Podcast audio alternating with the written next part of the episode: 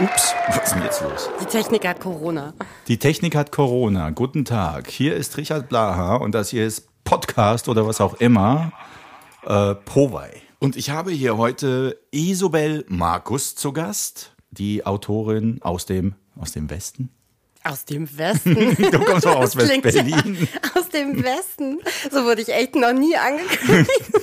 Ja, ich wollte mal was anderes sagen. Ich weiß es nicht. Mir fiel nur ein, weil ich habe doch dieses eine Buch hier von dir mit den Kurzgeschichten und die spielen äh, äh, viel im Westen, ist mir aufgefallen. Die, äh, ja, das stimmt. Naja, natürlich, weil die spielen vor allen Dingen in Schöneberg.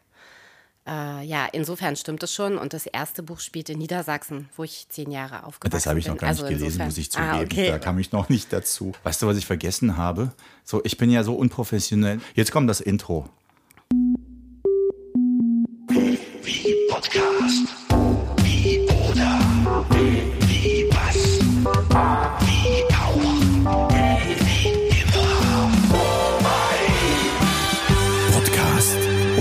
Was auch immer. Okay, Okay. jetzt, das war's schon.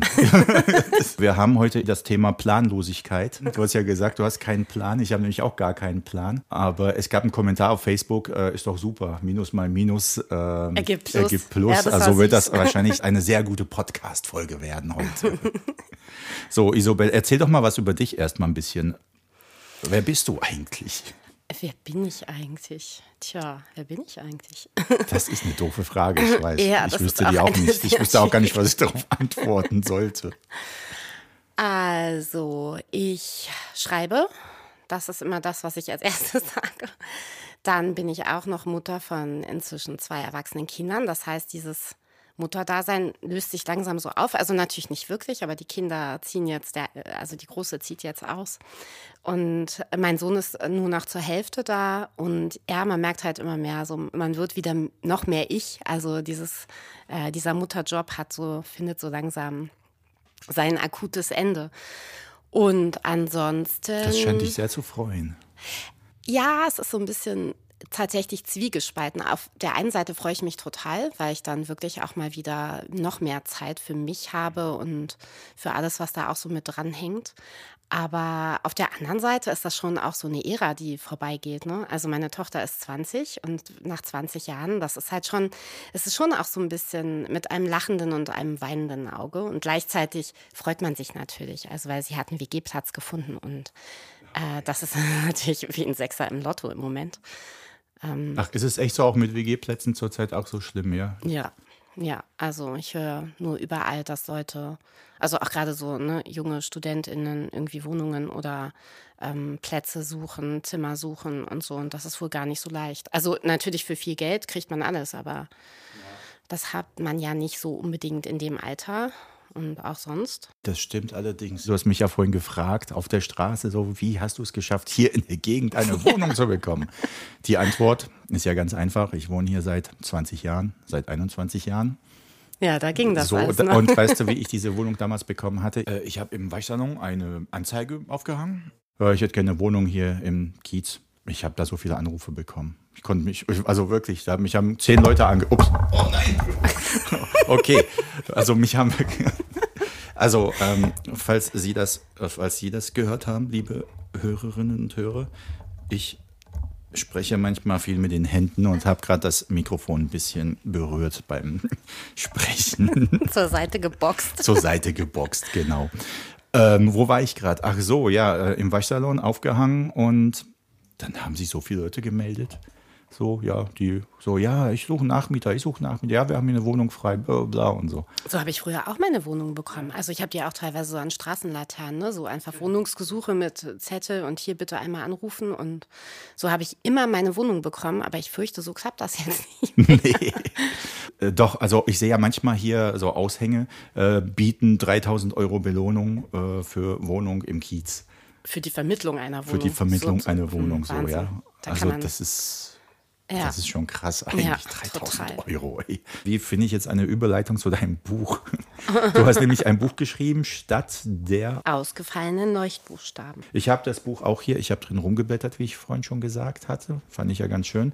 Ich habe die Vermutung, du wirst jetzt daraus auch etwas vorlesen wollen. Genau. Ich habe jetzt gedacht, ich lese heute vielleicht so zwei Geschichten aus dem Buch und danach würde ich mal Altes und Neues lesen, weil ich hatte ja sehr viele Lesungen mit dem Buch und freue mich dann auch immer, wenn ich jetzt noch mal was Neues lesen kann. Aber so ein bisschen meine Lieblingsgeschichte ist eigentlich so die zweite im Buch, Friedhofsbesuch heißt sie. Ich stehe auf dem Friedhof vor dem Grab meines Vaters. Großmutter hat mich gebeten, die Tannenzweige abzudecken, damit der Frühling kommen kann. Die Sonne scheint, aber der Wind ist kalt und mein Empfinden entspricht insgesamt nicht ganz dem üblichen Frühlingsgefühl.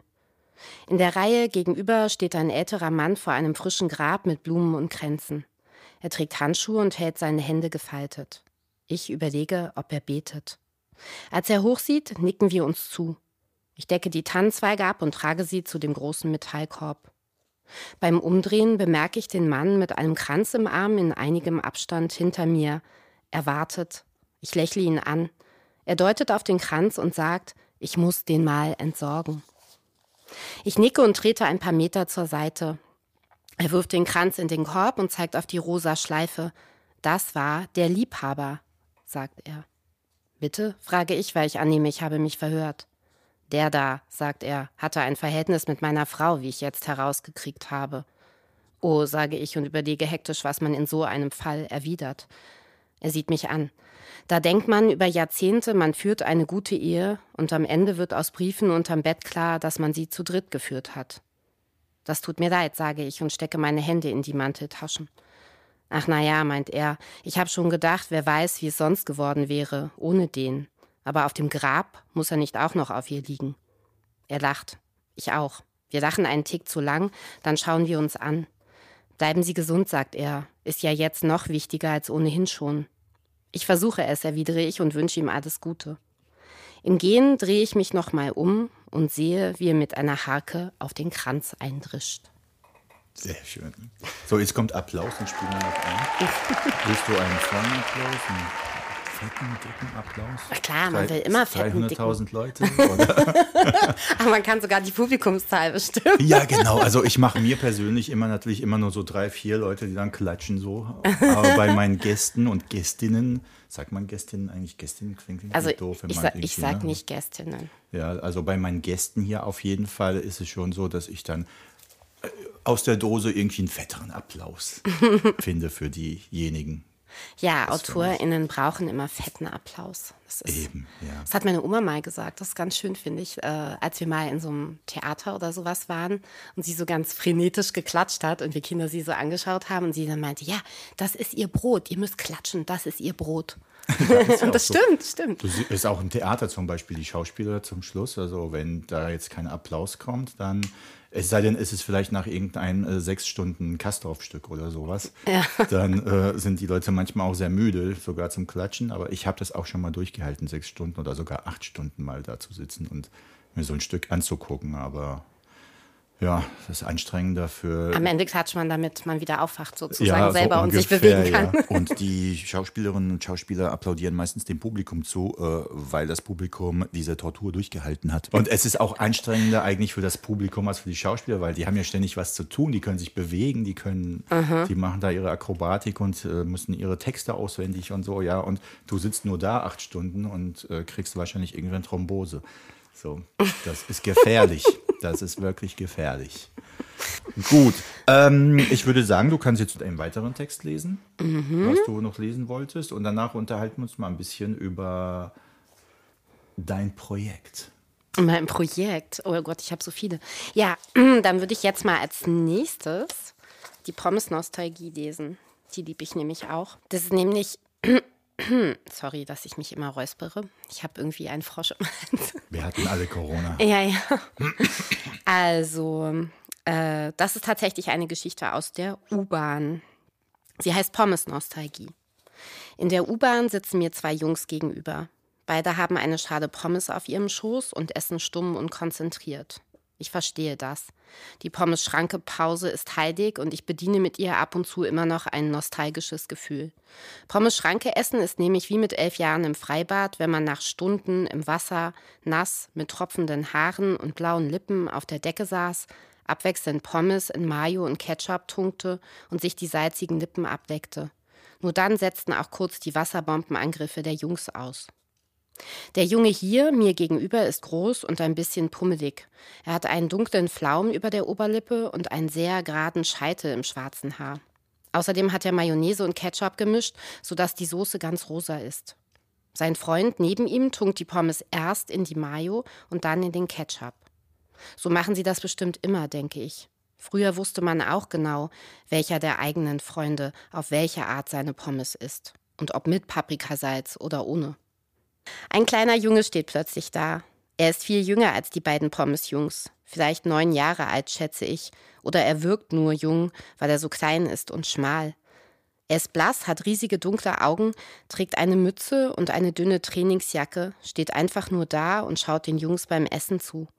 Der große Junge guckt auf. Voila, was glotzt du so? Der Kleine reagiert nicht, starrt einfach weiter auf die Pommesschalen. Was ist los mit dir? Verpiss dich, sagt der große Junge und hebt drohend seine Hand. Wieder keine Reaktion. Der Pommesjunge sieht den kleinen Jungen kurz länger an, begegnet meinem Blick, guckt wieder den Kleinen an und sagt zu seinem Kumpel, Gib mal her. Was? fragt der Kumpel. Gib einfach deine Schale, Alter, sagt der Große ungeduldig. Der andere reicht zögernd seine Schale und sieht zu, wie der Große ein paar Pommes aus der eigenen in die Schale seines Kumpels schüttet. Dann reicht er die halbvolle Schale dem kleinen Jungen. Und jetzt verpiss dich. Er sagt es, ohne ihn oder irgendjemand anderen anzusehen. Als der Kleine mit den Pommes weg ist, guckt sein Kumpel ihn von der Seite an und der Große sagt mit dem Blick aus dem Fenster: Halt einfach deine Fresse, Mann.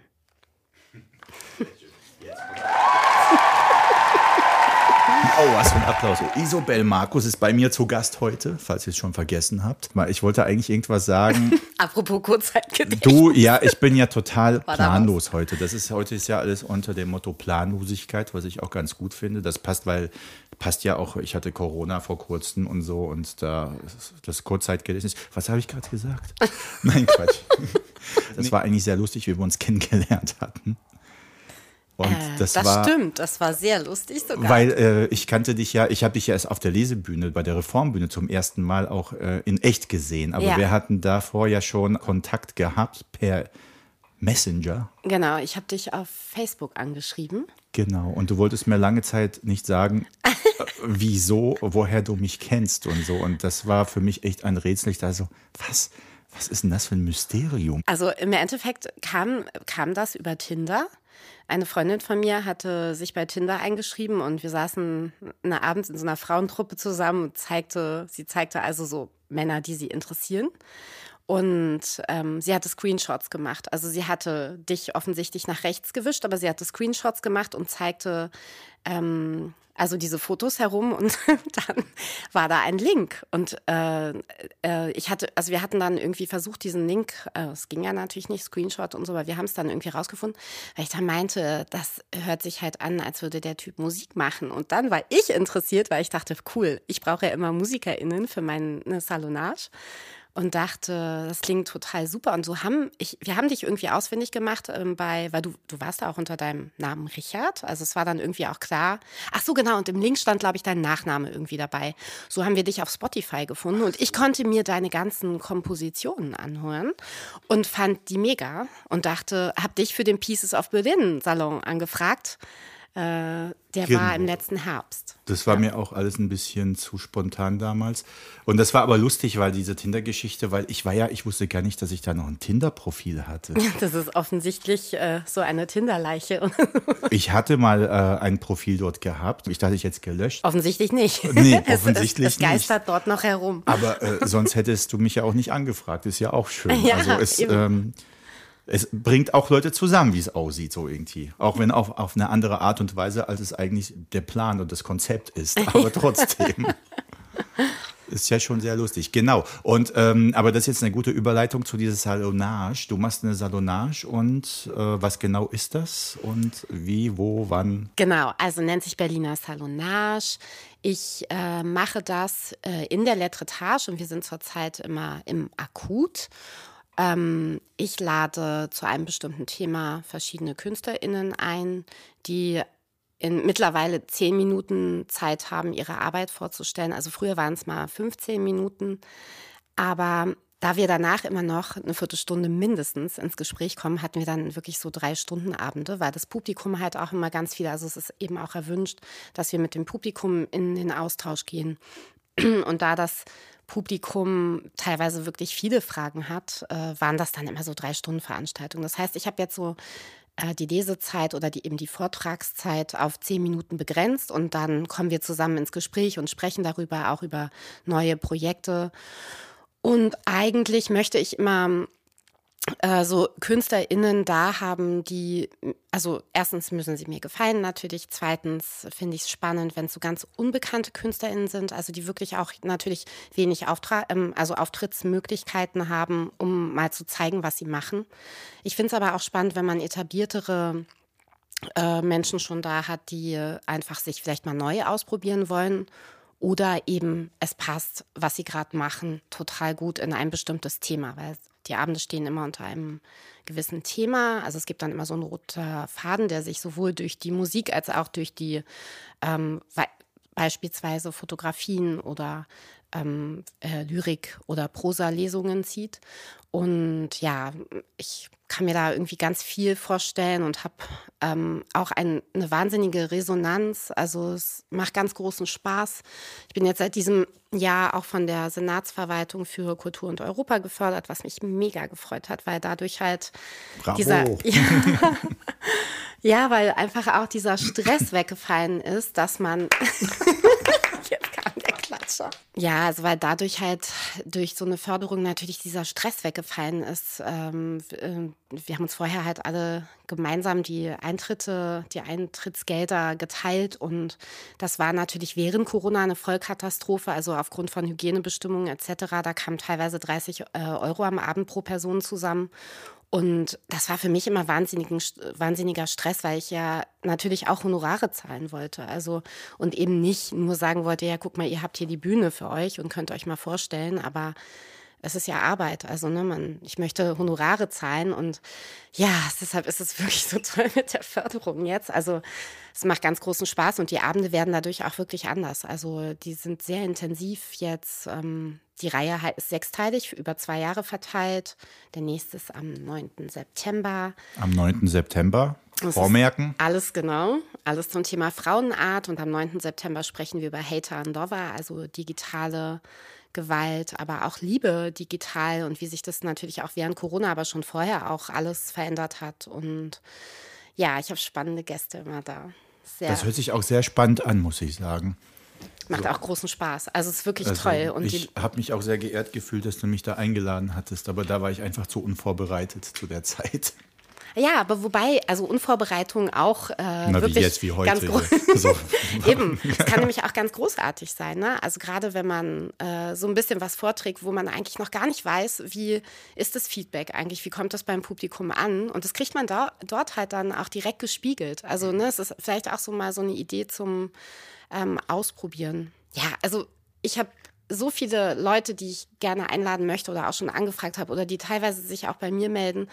Und äh, ich könnte theoretisch jeden Monat einen Salon machen, aber das schaffe ich leider so noch nicht. ah, okay. Ja, ich verstehe. Also ich könnte dir jetzt, bevor du deinen nächsten Text liest, könnte ich jetzt noch einen Text selbst vorlesen. Und zwar, ähm, das wäre etwas, was für mein, mein Konzept auch für die Salonage wäre, sozusagen ein Text und dazu das äh, passende Klavierstück dann vorspielen. Ja, schön. Das ist das, was ich dann eigentlich auch machen wollte irgendwann. Aber es ist halt schwierig, weil es gibt nirgendwo ein echtes Klavier und auf diesen Digitalpianos spiele ich einfach nicht gerne. Also wir hatten in der Letretage äh, immer ein Klavier und das wurde dann auch wirklich regelmäßig gestimmt. Also es war ganz großartig. Ich hatte Amin Mesnaoui da, ähm, der Profi-Pianist ist und äh, also auch mit diesem Klavier gut zurechtkam. Ne? Es wurde dann extra vorher nochmal gestimmt. Also, aber leider im Akut ist es jetzt halt nicht mitgewandert. Aber dann im Veranstaltungsraum ähm, an der Julius-Leber-Brücke von der Letretage, also das wird so in einem guten Jahr sein. Da wird es dann auch wieder ein Klavier ah, okay. geben. Insofern, da wohnt eine sehr gute Freundin von mir, direkt an der Julius-Leber-Brücke tatsächlich. Na, wie praktisch. Also das ist auch, guck mal, das ist ein Text, der ist ziemlich kurz. Aber ich würd, würde das jetzt gerne mal zeigen. Eigentlich wollte ich das zum Schluss diesmal machen, aber das mache ich jetzt, weil das passt jetzt so dazu. Und dann kommen wir wieder zu dir. Ich werde heute nur einen Text lesen. Heute ist Isobel hier im Mittelpunkt. Und ich so, ich Gar nicht. Es ist ein Text, der heißt Der Späti von Gegenüber. 2009 hatten zwei intellektuelle Kurden ein Späti eröffnet. Direkt auf der anderen Straßenseite. Direkt gegenüber. Damals verdrehte der Kiez über diese Absurdität die Augen. Ein weiterer Späti im Kiez? Wir hatten doch schon zwei hier. In der Danziger Straße, neben dem Dönerladen an der Ecke zur Knarkstraße, befand sich der Späti Kiosk. Der Besitzer war ein netter und lustiger türkischstämmiger Österreicher. Und dann gab es da noch den Späti, der mehr ein Asiamarkt war, gegenüber von Alibaba und die 40 Hähnchen, der heute nur noch Alibaba heißt. Der Späti befand sich also genau dort, wo wir heute in die M10 in Richtung Hauptbahnhof einsteigen. Zu der Zeit war die M10 auch noch die 20. Wir nannten sie aber damals nur Assiwurm, weil die Friedrichshainer Feierwütigen mit ihr die unzähligen Clubs, Bars und Underground-Schuppen des Prenzlauer Berges eroberten und dann meistens gegen Mittag betrunken und restdruff mit dem Assiwurm wieder zurück nach Friedrichshain fuhren und nicht selten Essensreste oder Blutlachen hinterließen. Nach und nach merken wir, dass sich das Angebot im Späti von gegenüber von dem der später eröffneten Spätis im Prenzlauer Berg unterschied. Somit merken wir aber auch, dass die Einwohner des Prenzlauer Bergs irgendwie zu Geld gekommen sein mussten. Im Späti von gegenüber gibt es das, was die Reichen gerne haben. Gute Weine, Dom Perignon, schwarze Trüffelchips oder tschechische, bayerische oder australische Biere statt Sterni und Co. Das zieht auch Promis und Politiker an. Da es aber nach wie vor ein Späti ist, versammeln sich trotzdem auch nicht prominente Menschen davor. Wer sagt schon zu einem tschechischen Pilz Nein? Eigentlich ist es das Konzept des Soho-Hauses. Arme und kreative Künstler treffen auf reiche Geschäftsleute. Im Sommer steht und diskutiert bis Ladenschluss eine interessante Mischung an Charakteren vor dem noblen Spätkauf. LKW-Fahrer, Schauspielerinnen, Tonmeister, Politikerinnen, Talkshow-Moderatorinnen, Musikerinnen, Regisseure, Filmfestival-Kuratorinnen, Gastronomen, Mafia-Bosse, Zocker, Erzieherinnen, Architekten, Programmierer, Jobcenter-Mitarbeiter und Touristen, die keine Ahnung haben, was für interessante Menschen aller Hautfarben und sexuelle Neigungen sich hier treffen. Egal ob AfD oder Grünwähler, ob schwarz oder weiß, ob Erdogan-Anhänger oder PKK-Sympathisant, alle diskutieren miteinander so lange, bis der Laden schließt. Dieser Späti verbindet also verschiedene Kulturen, arm und reich, politisch Andersdenkende und Freaks und Konservative. Und hier erfahren alle immer die neuesten News aus der Straße. Wer mit wem nicht mehr zusammen ist, warum die Polizei da war, wer Schlaganfälle hatte, was manche Promis gerne einkaufen und wie das Wetter wird. Er hat also seine eigene Musik sowas von verdient. Einen schwungvollen Ohrwurm mit einigen Tempowechseln. Jede Note steht für einen der Charaktere, die hier anzutreffen sind. Jede Harmoniefolge steht für deren Emotionen, für Liebeskummer, gute Laune oder den Frust des Wutbürgers. Jeder Tempowechsel steht für die Vielfalt an Menschen, die hier mal zu zweit, mal in großen Gruppen vorbeigehen. Oder für den Voltfahrer auf dem Fahrrad, der fast alle umfährt. Und das klingt dann so. Und jetzt spiele ich das vor.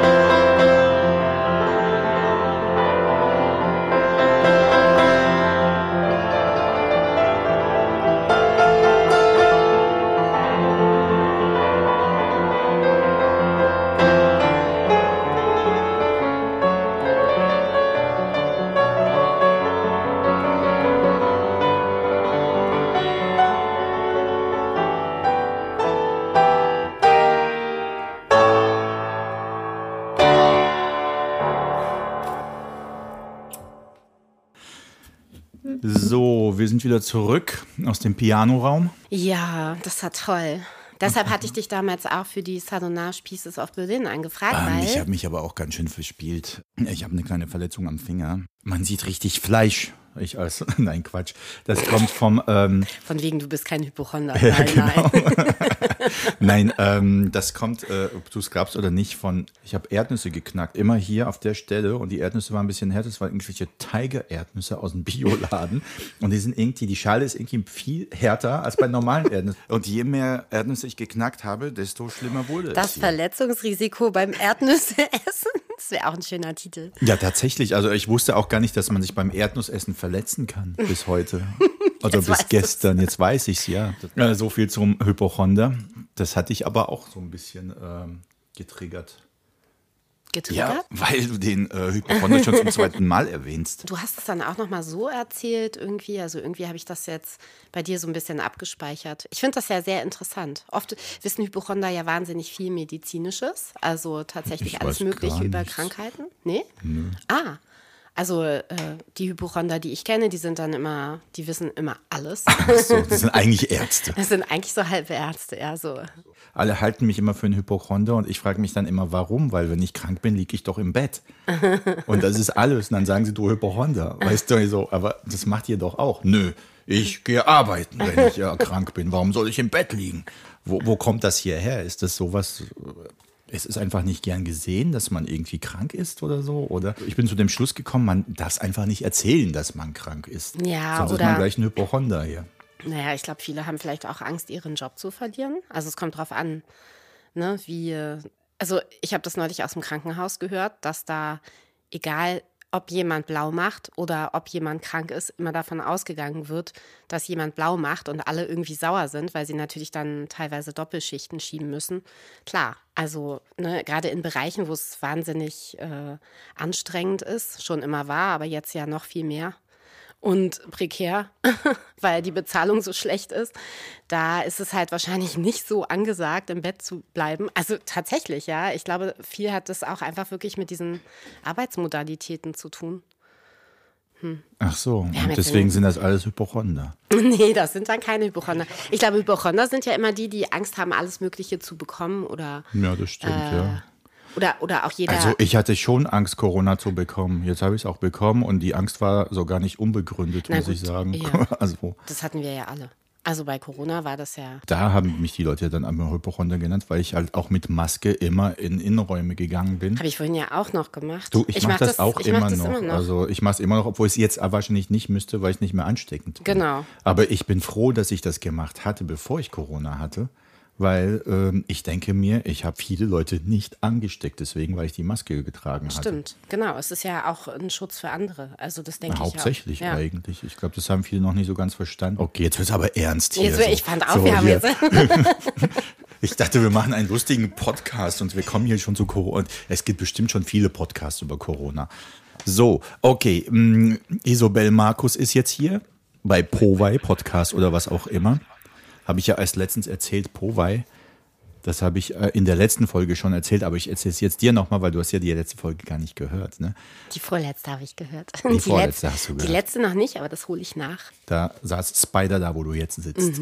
Toll. Was wollte ich gerade sagen? Jetzt kommt wieder mein Kurzzeitgedächtnis. Ey, das ist doch nicht normal. Das sind auch schon noch so Omikron-Nachwirkungen, ne? Ja, bestimmt. Du wolltest was über Powei erzählen. Ach so, genau. Powei bedeutet, Podcast oder was auch immer. ich habe das nur abgekürzt. P-O-W-A-I. Du hast mit E geschrieben heute auf Facebook. Ah ja, stimmt. Ja, ja. Wie das Ei. Po-Ei. Aber das ist nicht Ja, so schlimm. stimmt, tatsächlich. Das fällt mir auch gerade auf. Nee, aber Powei. Als du nämlich AI gesagt hast, habe ich gedacht, irgendwas.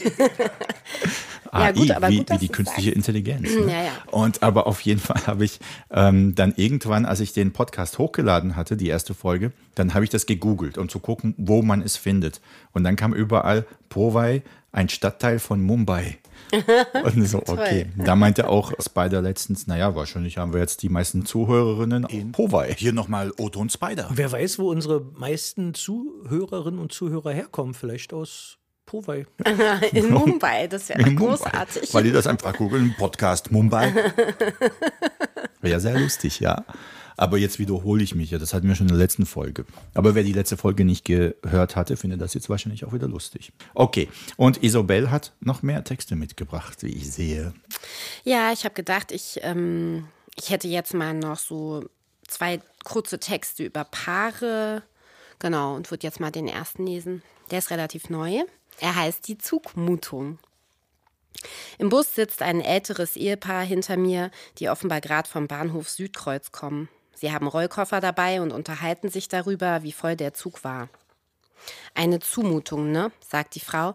Da haben wir aber noch Glück gehabt, dass wir überhaupt noch einen Sitzplatz bekommen haben. Er brummelt, könnte man eine echte Zugmutung nennen. Was? fragt sie. Ach egal, findet er. Ein lauter Techno-Pop-Song ertönt. Es ist offenbar ein Klingelton.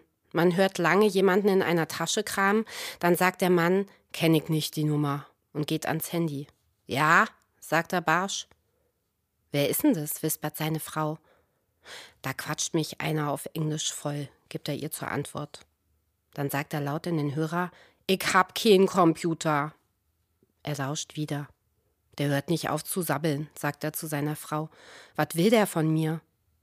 Gib mal her, sagt sie. Und dann hört man sie auch sehr laut in den Hörer sagen, No Computer, no Computer. Ich hab den weggedrückt, sagt sie dann zu ihrem Mann. Der meinte irgendwas mit Microsoft. Ist bestimmt so ein Corona-Leugner gewesen. Was? Wieso das denn? fragt der Mann. Na, wegen dem Bill Gates und so. Ich verstehe nur Bahnhof, sagt er. Sie schweigt. Dann sagt sie, also du musst dich schon mal ein bisschen für die Politik interessieren, sonst lebst du ja nur noch hinterm Mond. Da war doch was mit Bill Gates und den Impfungen, wie die Corona-Leugner glauben. Das ging doch überall rum.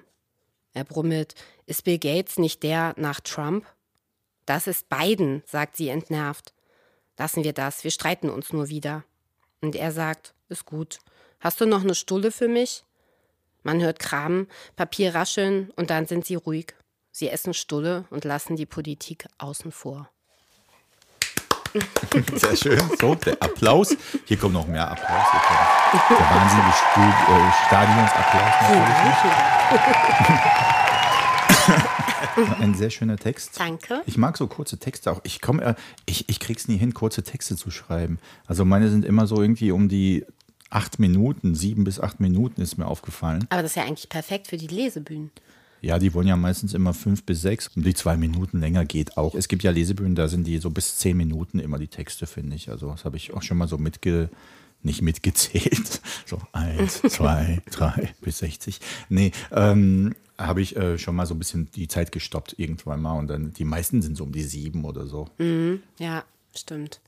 Ja, meine sind halt dann oft nur so anderthalb Minuten oder zwei und dann liest man halt so zwei, drei hintereinander. Aber ich habe dann schon am Anfang auch gemerkt, dass das Publikum etwas äh, erstaunt war, weil sie natürlich irgendwie so sechs bis sieben Minuten Texte ja, ja. erwartet haben und dann ne, waren die Texte zu Ende. also es war irgendwie, aber ich habe es dann irgendwann immer angesagt und dann habe ich aber auch so Texte geschrieben. Davon lese ich nachher auch ein, der ist dann mal sechs Minuten.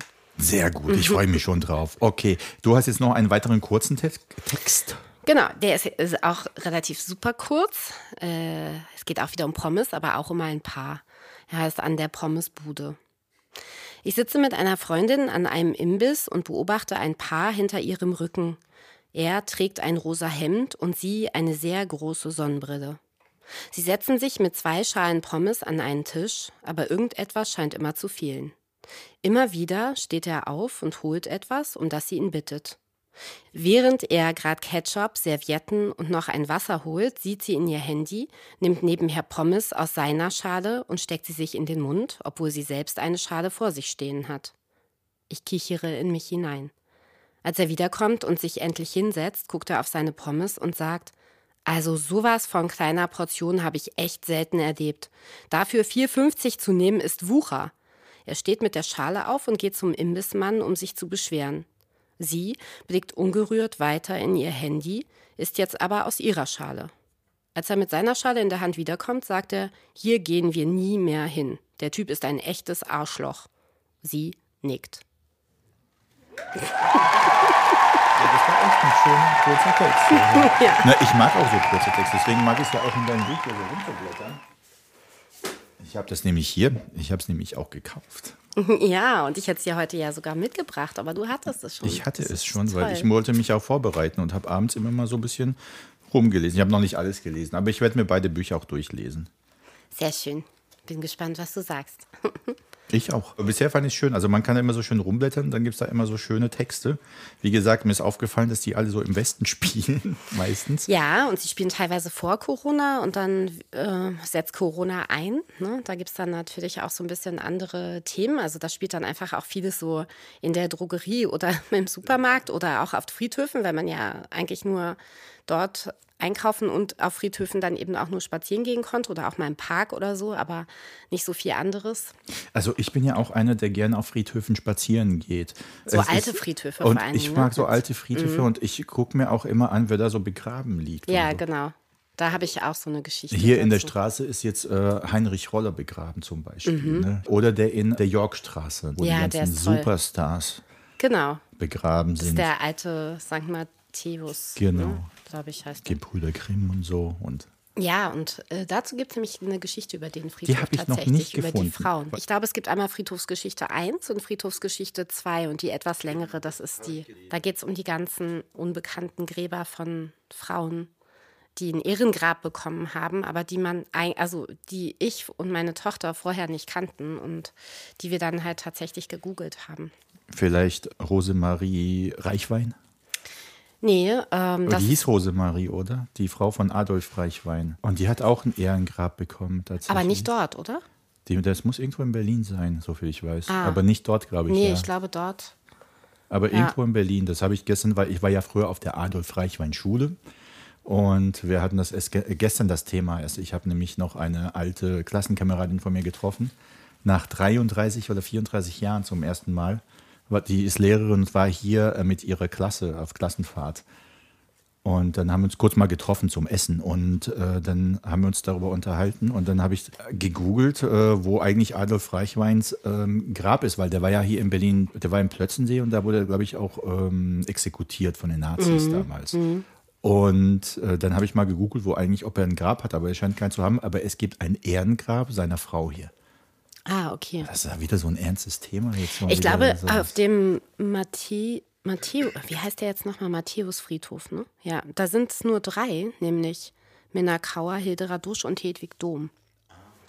Deshalb, also weil wir, es gibt halt sehr viele Männer, die dort liegen, also in Ehrengräbern, aber eben nur diese drei Frauen. Also zumindest, was wir jetzt äh, so erlaufen haben. Aber ich meine, ich habe das hinterher auch nochmal dann, wir haben ja dann dort auf der Parkbank gegoogelt und ja, ja. Es gibt nichts Besseres, als auf der Parkbank im Friedhof, auf dem Friedhof zu googeln. Hey, ich hab's doch ausgeschaltet. Und jetzt kommt noch Klaus. Was soll denn das denn?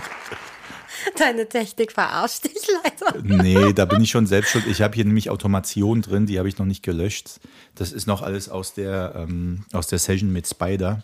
So, was wollte ich sagen? Also hier, die Autorin Isobel Markus, du wurdest in Celle geboren. Genau, bei Hannover liegt es. Falls Das- man nicht weiß, wo Zelle ist. Ja, Zelle hört sich Zelle, also mit C, nicht mit Z. Ne?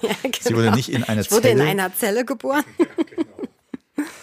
und wuchs in Berlin auf und studiertest Anglistik, Anglis, ach, Anglistik und studiertest Anglistik und Bibliothekwissenschaft. Ja. Irgendwas musste ich dann mal zu Ende führen, nachdem ich mehrere Jahre alles Mögliche angefangen und probiert hatte und das immer nichts war. Aber bist du als Kind dann nach Berlin gekommen schon? ja, ja, oder? genau, Ah, schon mit okay. zehn mit meinen Eltern. Ja, und ja, das war eigentlich der perfekte Wechsel, so vom Land dann in die Großstadt. Ne? Also so mit zehn, da hatte man dann noch so ein bisschen Kindheitskarenz hier und dann ging es halt los mit der Pubertät und dann war es super hier zu sein, viel besser als auf dem Land. Also ich habe das Mhm. irgendwie so im Nachhinein doch. Das war ja bei mir so ein bisschen umgekehrt. Ich bin ja äh, in Prag erstmal Großstadt und mit acht Jahren nach Deutschland gekommen. Dann war ich auf dem Land. Mit paar 20 bin ich dann nach Berlin. Dann habe ich es da nicht mehr ausgehalten auf dem Land. Ja, das stelle ich mir auch schwer vor. So, also das wie war, das nö, so. Es war auch ganz schön eigentlich, aber so, ich, ich habe mich da wirklich irgendwann eingeengt gefühlt. Auch Mhm. von den ganzen Leuten. Man kennt ja irgendwann alle und man hatte immer das Gefühl gehabt, also gerade in Gießen, also in Mittelhessen, hat man immer das Gefühl gehabt, die gucken dich alle an. Ich weiß nicht, ob es eine eigene Paranoia war oder so, aber irgendwie äh, hat man das Gefühl gehabt, die gucken dich alle böse an. Ich meine, hast du hier auch, wenn du in Potsdam spazieren gehst, dann gucken dich die alten dich auch. Brandenburger auch immer total total irgendwie an, als wärst du ein Mörder oder so. Oder Echt? Findest ist das du? noch nie aufgefallen? Nee, also in Potsdam geht mir das nicht so. Also vielleicht in so einem kleinen Dorf in Brandenburg oder so, wo man schon, also wo jeder weiß und wo ich mich natürlich auch fremd fühle, aber wo auch jeder weiß, hä, das ist jetzt eine Städterin oder so, da schon eher mal. Aber in Potsdam, nee, da ist mir das noch nicht so gegangen. Ich, ich sag nur äh, ganz bloß Potsdam, weil das, als ich das letzte Mal in Potsdam war, das spazieren war, da haben mich mehrere so ältere Frauen so angeguckt mit so einem so ein Blick wie, ich bring dich gleich um. Ich so, was, was, wieso gucken die mich hier so komisch an? Das war schon ein bisschen wie ein Horrorfilm. Dachten so, vielleicht, das ist irgend so ein komischer Zugezogene oder irgendwas. Oder ich habe keine Ahnung. So. So ein Städter. Ja, so ein Städter. so ein Großstädter. Ja, die sind doch auch Städter. Potsdam ist ja auch nicht so klein. Ja, das Also, stimmt. Aber ja, vielleicht dann doch nochmal der große Unterschied. Das kann sein, ich weiß es nicht. Aber ich fühlte mich, aber, aber so war das zum Beispiel damals in Gießen, ähm, ähm, nachdem ich das Abi hatte und dann studiert habe, war das auch immer so für mich. Ich bin da durch den Seltersweg gelaufen. Also in Gießen gibt es den Seltersweg, das ist so die Fußgängerzone, wo man sich immer trifft. Und der endet am Elefantenklo. Das ist die große Attraktion in der Stadt. Elefantenklo äh, ist einfach ähm, eine riesengroße. Ein Riesenhaufen.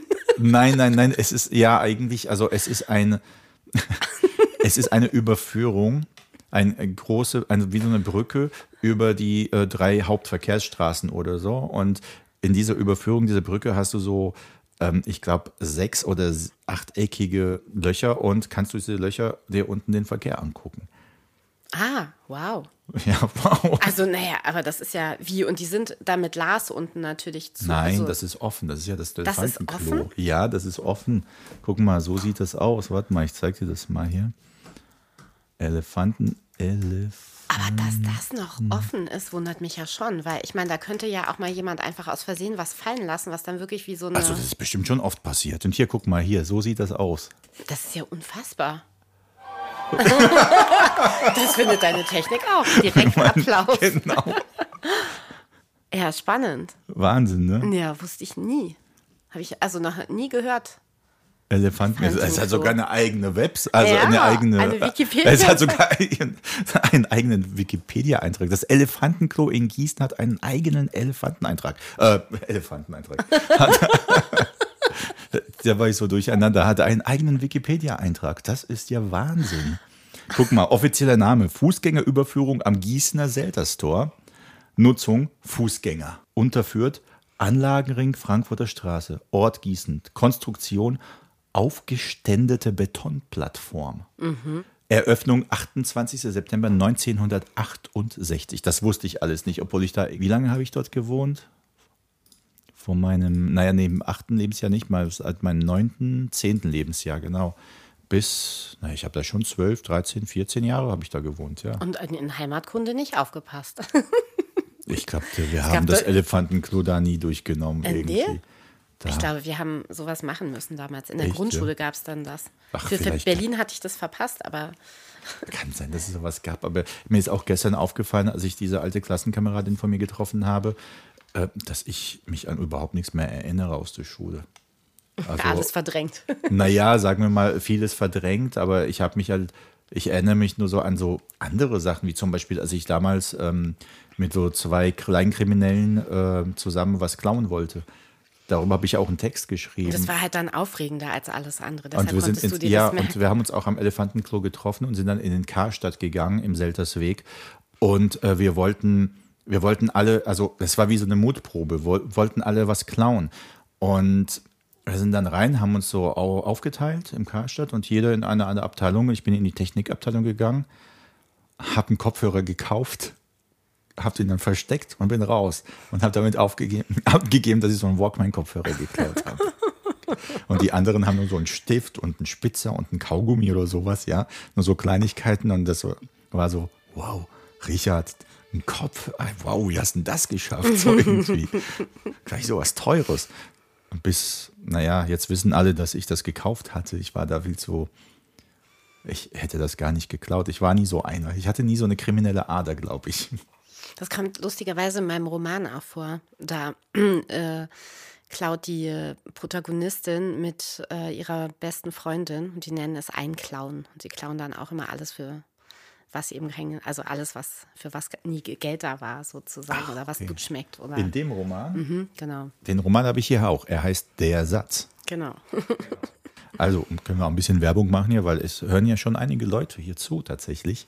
ja, bitte lest den Satz. Genau, lest den Satz von Isobel und natürlich die Stadt der ausgefallenen Leuchtbuchstaben. Ja. Habe ich das richtig gesagt? Ja. Ja, sehr gut. Okay, Isobel äh, hat noch Texte mitgebracht. Sie ist hier schon, sie hat schon etwas aufgeblättert.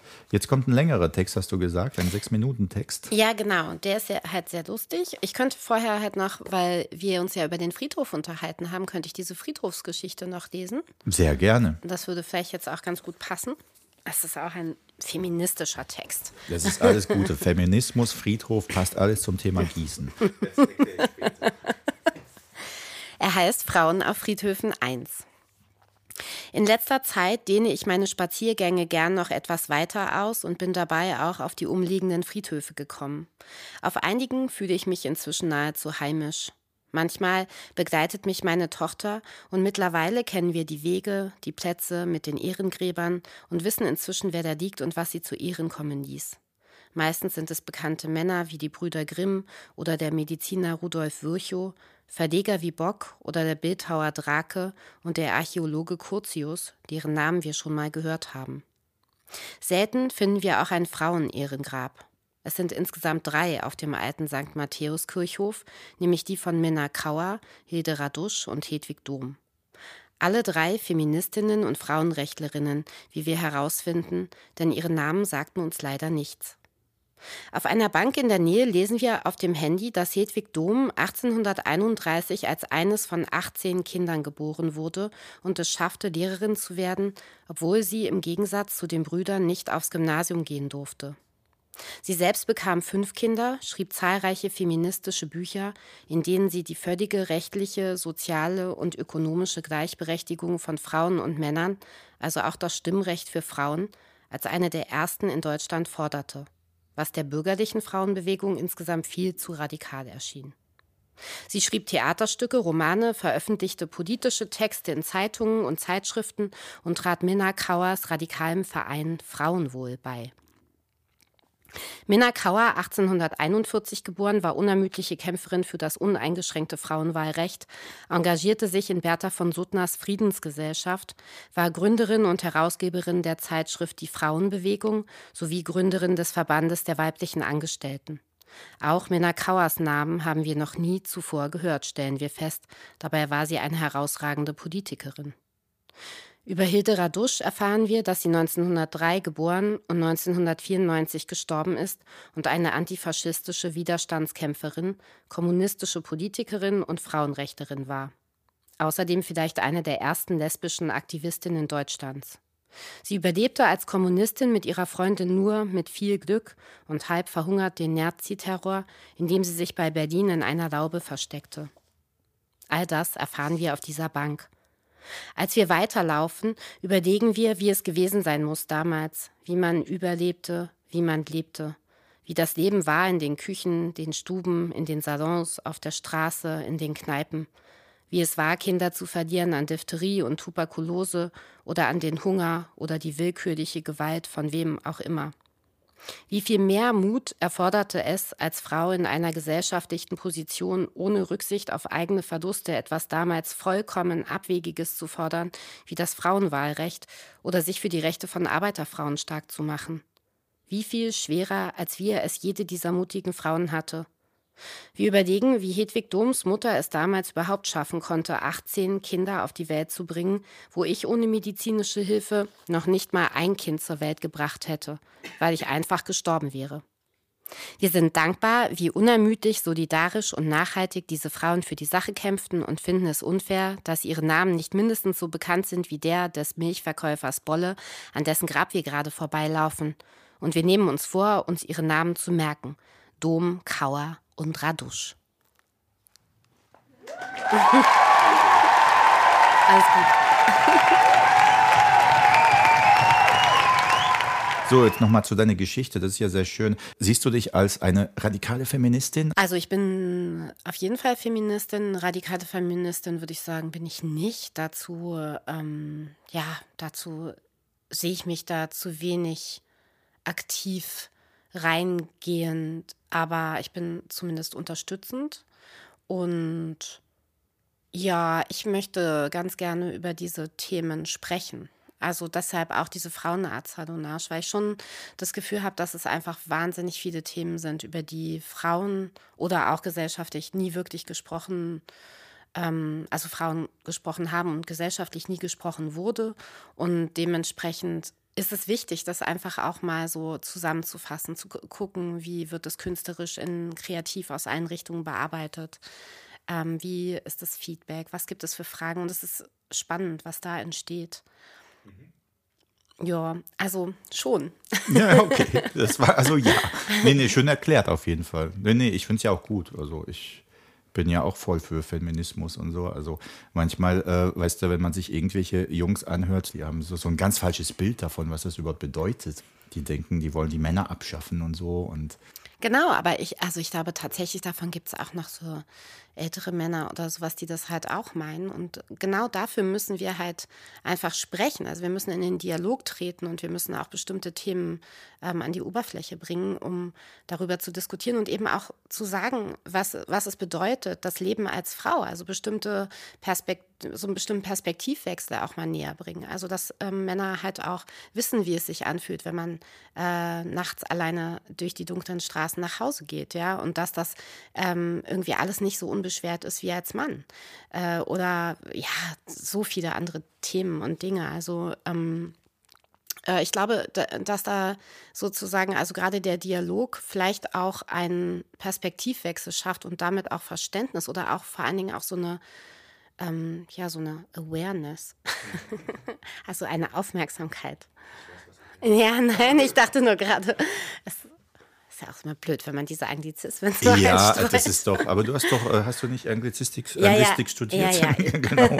ja, dann darfst du auch Anglizismen verwenden. Ich sag immer Anglizistik, ich weiß gar nicht warum. Anglistik, Anglistik ich weiß, aber ich meine, ich habe Slavistik und auch studiert, also ich habe Slavistik und Germanistik studiert, mein erstes Studium. Und aber ich sage dann immer, ich sage ja nicht gern. Du hängst noch eine Silbe dran. Ja, aber nur Mitte. bei Anglistik. Ich weiß gar nicht warum.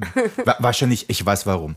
Wegen des Wortes Anglizismus bestimmt. Ah, bestimmt. Ich ja. verwechsel das einfach. Ich äh, denke dann immer, das kann sein, das wird sein.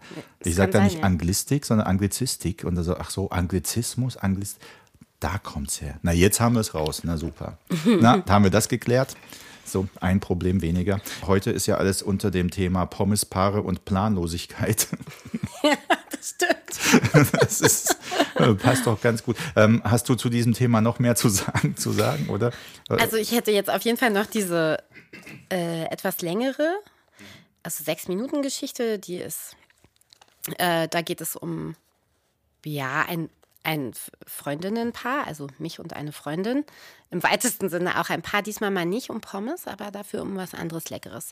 Sie heißt, wenn man auf den Sohn wartet. Es ist etwa halb drei in der Nacht und Wiebke und ich sitzen auf meinem Balkon.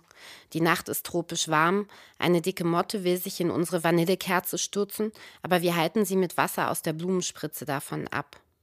Sie torkelt, fängt sich wieder und macht extra Schwünge in der Duft, um zu entkommen. Wir kichern uns kaputt. So eine fette Motte ist schon was Tolles, gackert Wiebke, und ich lache so, dass ich fast die Tischdecke herunterreiße. Darüber lachen wir wiederum so lang, dass irgendwann keiner von uns beiden mehr weiß, wieso wir eigentlich überhaupt lachen. Scheiße, was für Kekse waren das denn, japst Wiebke. Ich bin so fett wie seit Jahren nicht mehr. Du musstest ja auch gleich zwei essen, stelle ich fest. Wiebke guckt, als wäre sie gerade ganz woanders. Ich deute mit einem langen Finger auf die Graspflanze in der Ecke des Balkons. Selbstgezogen, sage ich, und sie folgt meinem Finger in Zeitlupe, schaut eine gefühlte Ewigkeit in die Ecke und fragt dann mit schwerer Zunge und sehr langsam, wie, du hast eine Pflanze angebaut? Ich schenke Wein nach und nicke. Ist mir lieber als Gras aus der Hasenheide. Gras aus der Hasenheide, wiederholt Wiebke. Wir gucken uns an und lachen, bis uns die Tränen kommen. Ich habe das Gefühl, der Witz ist gar nicht so lustig, sage ich und wische mir die Augen. Na, Hasen und Gras, ruft sie atemlos und ich sage, schon klar. Sie nimmt einen Stück aus ihrem Glas, starrt etwa eine Minute in die Kerze und sagt, ey, dann wirst du jetzt aber reich. So richtig reich bei solchen Keksen. Nee, sage ich, ich verkaufe die doch nicht. Das sollte nur eine Idee für die Jungs sein, für den Fall, dass sie das mal probieren wollen. Dann lieber mit meinem Biogras. Wie Biogras für die Jungs? Wiebke schmatzt mit trockener Zunge am Gaumen und schenkt sich erneut Wein nach. Na, damit sie sich nicht so gestrecktes Zeug reinpfeifen, wie ich es neulich mal in einer Rundmähe aus der Schule gelesen habe. Das endete nämlich in der Notaufnahme. Wiebke trinkt ihr Weinglas in einem Zug aus und wischt sich den Mund mit dem Handrücken ab. Ah, grunzt sie, tat das gut. Wo waren wir? fragt sie dann, und ich überlege, in der Hasenheide. Ach nee, äh, warte mal. Nee, nee, ich weiß, wo wir waren. Ich weiß, wo wir waren. Mann, bist du fett. Wir waren da bei den Jungs, sagt Wiebke. Wo sind die überhaupt, die Jungs mit dem Gras? Am See. Die haben doch aber gar kein Gras. Ich dachte, wir beide probieren es zuallererst mal aus wo wir doch heute mal gemeinsam auf sie warten. Wir sind gerade der Verbrauchertest. Wiebke grölt vor Lachen. Ich bin super im Verbrauchen. Weiter oben wird ein Fenster zugeknallt. Mir ist jedenfalls lieber, ich baue das selbst an, als dass sie vielleicht an irgendein schlimmes Zeug geraten, füge ich noch hinzu. Psst, macht Wiebke da. Hörst du das? Ich lausche. Nö, sage ich. Glocken, da sind Kirchenglocken. Wiebke macht große Augen. Scheiße, Jetzt ruft Gott uns zu sich, ausgerechnet heute. Das jüngste Gericht und ich habe gerade alles vergessen, was war. Praktisch, finde ich. Ich irgendwie nicht. Mir fällt ein, dass ich gerade noch über etwas nachdenken wollte und da, da fällt mir ein, was es ist. Ich erschrecke. Oh Gott, sage ich. Ja, sagt Wiebke. Sie guckt aber, als hätte sie den Leibhaftigen gesehen. Das ist mein Handy, rufe ich. Auf dem Weg in die Küche habe ich ein mulmiges Gefühl. Es hat aber nur Armin angerufen. Nur Armin, sage ich wieder draußen mit dem Handy in der Hand und dazu einer Tüte Chips und einer mit Gummibärchen. Wir reißen die Tüten auf und machen uns darüber her. Boah, ist das gut, wenn man sich genau so ein Sandwich macht, sagt Wiebke mit vollem Mund. Warte, ich zeig dir mal wie. Chips, Gummibärchen und wieder Chips, vor allem mit den grünen. Ich probiere es und finde, ich habe seit langem nichts Besseres gegessen. Die roten sind aber auch gut mit Chips. Es macht Pling und Armin schickt mir ein Video. Ich öffne es. Apropos Sandwich, willst du einen schwulen Porno gucken? Armin schreibt, er hat sich gerade in den einen der drei Typen verliebt. Immer her damit, säuselt Wiebke. Wir lehnen uns beide über das Handy und sind ziemlich versunken in das spannende Geschehen am Swimmingpool, als hinter uns plötzlich eine Stimme sagt: Mama? Ich knalle das Handy mit dem Display auf den Tisch. Wiebke rülpst vor Schreck. Mein Sohn schaut mich entsetzt an. Er wirkt nüchtern, geradezu unangenehm nüchtern in Anbetracht dessen, wie es Wiebke und mir gerade geht. Was macht ihr da? fragt er jetzt und guckt misstrauisch. Äh, sage ich, wir warten auf dich und all die anderen, die noch so mitkommen wollten. Er guckt, als würde er mir kein Wort glauben. Ihr seid total betrunken, bemerkt er entsetzt. Wiebke hat abwechselnd Stuck auf oder sie rülpst. Sie winkt mit großer Geste ab und fällt dabei fast vom Stuhl. Mein Gott, stößt mein Sohn hervor. An den haben wir vorhin auch schon gedacht, informiert Wiebke. War aber nur so ein Porno. Äh, und bei dir unterbreche ich laut. Alles gut bei dir? Mein Sohn zeigt nach drin. Also, ich habe da mal eine Freundin mitgebracht. Ihr geht schon wieder besser, aber sie kann so nicht nach Hause. Hat was getrunken. Kann sie hier pennen? Ich gucke erschreckt. Wiebke hat jetzt nur noch Schluck auf. Äh, also, sage ich langsam und versuche meine Stimme ganz normal klingen zu lassen. Kann ich sie mal sehen? Sie liegt im Flur und schläft, weiß mein Sohn. Wir gehen nach drinnen und schauen auf das schlafende Mädchen auf der Erde. Wie hübsch sie ist, findet Wiebke. Wie Dornröschen. Es geht ihr schon besser, wiederholt mein Sohn. Ich fasse das Mädchen an und frage: Hallo, hallo, hörst du mich? Sie öffnet ein Auge und sagt: Guten Abend. Wiebke kichert. Kannst du mir sagen, wer ich bin? Die Mutter, antwortet das Mädchen mit geschlossenen Augen. Wiebke lacht jetzt richtig und ruft Deine Mutter. Ich muss auch kichern. Leider zu lang. Mein Sohn guckt befremdet zu Wiebke und wieder zu mir. Ich versuche mich zusammenzureißen. Sie reagiert, stelle ich fachkundig fest. Ich koche mal Kaffee und dann müssen wir eben immer wieder nach ihr gucken und auf die Seite legen, sagt Wiebke mit erhobenem Zeigefinger, den sie irgendwie wieder vergisst herunterzunehmen. Und mein Sohn sagt, ich glaube, ich bringe sie doch lieber nach Hause. Ist mir vielleicht zu viel Verantwortung mit drei Frauen wie euch hier. So, Applaus. Ähm, wie viel Wahrheit steckt da eigentlich drin? Das ist sehr. Alles rein fiktiv. ja, ja, genau. Sage ich auch immer. Naja, es ist natürlich eine Mischung. Also es ist, ähm, ne? und manchmal ist es schon so, also gerade bei den Leuchtbuchstaben ist es schon so, dass man rausgeht und Sachen wirklich so eins zu eins ja.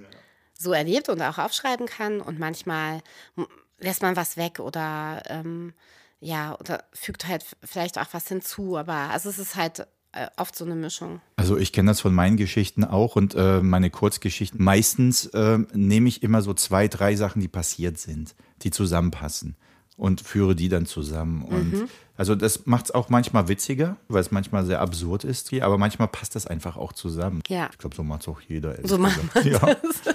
Also ich versuche auch irgendwie ein bisschen was Fiktives. Ich habe irgendwann mal so einen Science-Fiction-Roman geschrieben, aber vor 30 Jahren oder so. Oh, Der hieß Die suchenden Süchtigen oder Die süchtigen Suchenden, ich weiß es gar nicht mehr. Vor, drei, also vor 30 Jahren, das heißt, wie alt warst du da? 19. Ah, du, also gerade in der ich experimentiere mit Drogenphase. ja, könnte man so, also wollen wir jetzt nicht so laut sagen, aber ich habe ja darüber auch Texte geschrieben, ja, so ungefähr. Obwohl, nee, äh, die kam bei mir später, die Phase tatsächlich. Mhm. Mit 18, 19, da habe ich erst mit 21, weil auch ganz bewusst. Nee, ich habe damals gedacht, ich probiere das erst, wenn ich wirklich erwachsen bin. Ich meine, heute im Nachhinein sage ich so, naja, ich war mit 21 ist man natürlich auch nicht so ganz erwachsen eigentlich. Noch ne? nicht so richtig, nee. Aber, aber, da, man aber, fühlt sich schon so. Ja, man fühlt sich schon so und man ist auf jeden Fall erwachsener als mit 17 oder 18 oder so, ne? ja. wo es die meisten auch getan hatten, diese Experimente. Naja, gekifft habe ich auch. Ich glaube, das schneide ich mal raus. ich habe auch so gedacht, vielleicht wäre es besser, wenn du ja. das alles. Heute Corona, Ecstasy, naja. Pommes, Paare, Pommes, Paare. und Planlosigkeit. Isabel Markus war heute mein Gast bei Podcast oder was auch immer.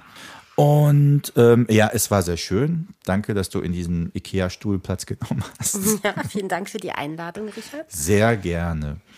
Ähm, ich weiß gar nicht, wer nächsten Monat dabei ist, aber irgendjemand von den Lesebühnen wird dabei sein. Es haben schon ein paar Leute zugesagt, dass die gerne kommen noch. Und so, und ich mache jetzt immer Mann, Frau, Mann, Frau, Mann, Frau. Also es Ruth, Spider, du Jetzt kommt als, wieder ein Mann. Jetzt kommt wieder ein Mann. Und danach wieder eine Frau. Und ich habe aber gemerkt, in der Lesebühnenszene gibt es tatsächlich mehr Männer als Frauen. Mhm. Aber das wollen wir durch diesen Podcast auch ein wenig ändern. Ich mache ja diesen Podcast eigentlich, ich meine, ich kriege kein Geld dafür oder so, ne? Das ist, ich mache das einfach nur so aus, naja, aus Spaß schon, aber ich will auch die Lesebühnen, die ich auch sehr mag, die ich auch sehr schätze, einfach auch ein bisschen unterstützen. Und ich glaube, viele von den Lesebühnen hatten schon die Idee zu einem Podcast gehabt. Also ich habe mich auch schon mit ein paar unterhalten, aber die kamen irgendwie nie dazu, sich mit der Technik zu beschäftigen. Eben, und, so. und du hast die Technik da. Ich habe die Technik da und deswegen habe ich gedacht, okay, da ich ja jetzt kein Buch habe, noch nicht, also ich bin ja noch dabei, einen Verlag zu suchen, ähm, aber das ist jetzt schon Running Gag langsam, weil das mache ich ja schon seit zehn Jahren oder so. Das dauert ja leider auch immer so lange. Das also, Suchen? Nö, ja. ich, ich, kann, also, ich bin ja noch nicht mal an den Verlag rangegangen. Also, Ach so, okay. Ja. Apropos Planlosigkeit. Ja, eben. Das ist der Running Gag, genauso wie der andere Running Gag. Ich habe äh, einen Text über Anne Will geschrieben, aber das war nämlich auch der Gag. Also es war kein Gag, aber das hat meine Susanne Riedel dann gesagt. Ja, Richard, ähm, das solltest du zum Running Gag machen, weil ich ähm, habe ja Texte gelesen bei der letzten Reformbühne. Also es war sogar die erste ähm, Open Air oder nee, die zweite Open-Air-Veranstaltung. Und auf jeden Fall habe ich, ich habe nicht das gelesen, was ich geschrieben hatte für diese, also ich habe eigentlich einen Text über Anne Will geschrieben, den habe ich im letzten Podcast gelesen. Aber Toll. auf der Bühne, äh, ich fand die Atmosphäre, die Atmosphäre war jetzt für einen politischen Text überhaupt nicht gemacht. Die war so Sommersonne. Sommersonne, lustig. Ja, ja. Und dann habe ich dann lieber ähm, andere Sachen gelesen, wie äh, zum Beispiel, als ich ähm, meinen Studentennebenjob als Pornosynchronsprecher äh, gemacht hatte damals. Das ist auch super. Ja, der kam auch äh, ganz gut an tatsächlich so. Obwohl ich natürlich damals äh, von der Pornobranche ein ganz anderes Bild hatte als heute. Und heute mhm. gibt es natürlich von meiner Seite aus äh, viel mehr zu verurteilen als damals. Ich war damals etwas naiver, aber es hat Spaß mhm. gemacht und es war schon sehr schräg. Ja, total. Also es klingt wie, äh, an sich schon wie eine super Geschichte. Aber apropos Lesebühne, ich lese nämlich am 23. Juli in der alten Kantine, wollte ich nur noch mal sagen, weil ähm, auf die sehr nette Einladung von Dan Richter. Ähm, ich weiß jetzt nicht, wer alles dabei ist an dem Abend, aber es gibt ja immer so Michael Knight oder ähm, eben Spider, also Andreas Krenzke oder ähm, Ulrich Hannemann. Der Uli. Äh, der Uli, genau. Und Wer noch? Ja, also so wechselnd. Ich weiß jetzt gar nicht genau, wer das an dem Abend ist, aber. Äh, am 23. könnt ihr Isobel in der, am 23. Juli 2022 ja.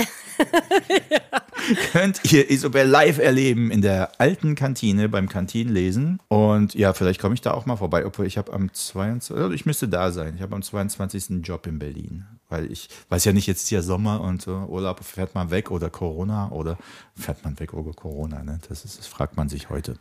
Aber du dich jetzt nicht mehr, du hattest es ja jetzt. Du ja, kannst, aber. Du fragst dich jetzt nur arbeiten oder wegfahren? Arbeiten oder wegfahren. naja, äh, eigentlich arbeiten, um wegfahren zu können. ja, genau. aber es ist ja beides zur gleichen Zeit dann und es sind ja auch noch Ferien. Ne? Man muss ja auch noch irgendwie mit dem Kind dann irgendwie so noch planen. Das ist dann ja, immer. ich mache das erst Anfang August. Ich habe dann noch Naja, deine Wochen. Kinder sind ja jetzt schon groß. Ja, aber der eine geht ja noch zur Schule, also. Ach so, ach okay, ja. okay, okay, stimmt. Es hat mich sehr gefreut, dass du hier warst. Vielen Dank dass ich hier sein durfte.